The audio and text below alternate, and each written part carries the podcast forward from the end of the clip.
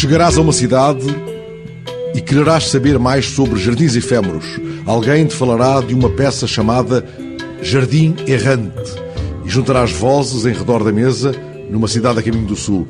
Na véspera, passaste por uma vila onde todos os anos centenas de pessoas arrastam um bloco de granito com mais de 10 toneladas. À noite, um professor com a paixão da ornitologia contou numa livraria de Vila Real o caso da estrelinha, um pássaro de 4 centímetros que resiste a temperaturas de 10, 12 graus negativos. Num outro ponto da mesa, estava um jovem arquiteto que dá consigo a pensar: qualquer dia mudo de cidade. Tem ele, contudo, um gosto especial por quartos com muitos livros ou florestas bem escuras. Inventou, entretanto, uma personagem a que chamou o Senhor Balão. Não se sabe bem, escreve ele, não se sabe bem se tem forma de gente. Quando há muita luz ou se nos distrairmos, simplesmente desaparece. E assim, no mapa amarrotado, pôs legendas a um país inventado por gente que faz dos espantos, das perplexidades, um GPS e uma âncora.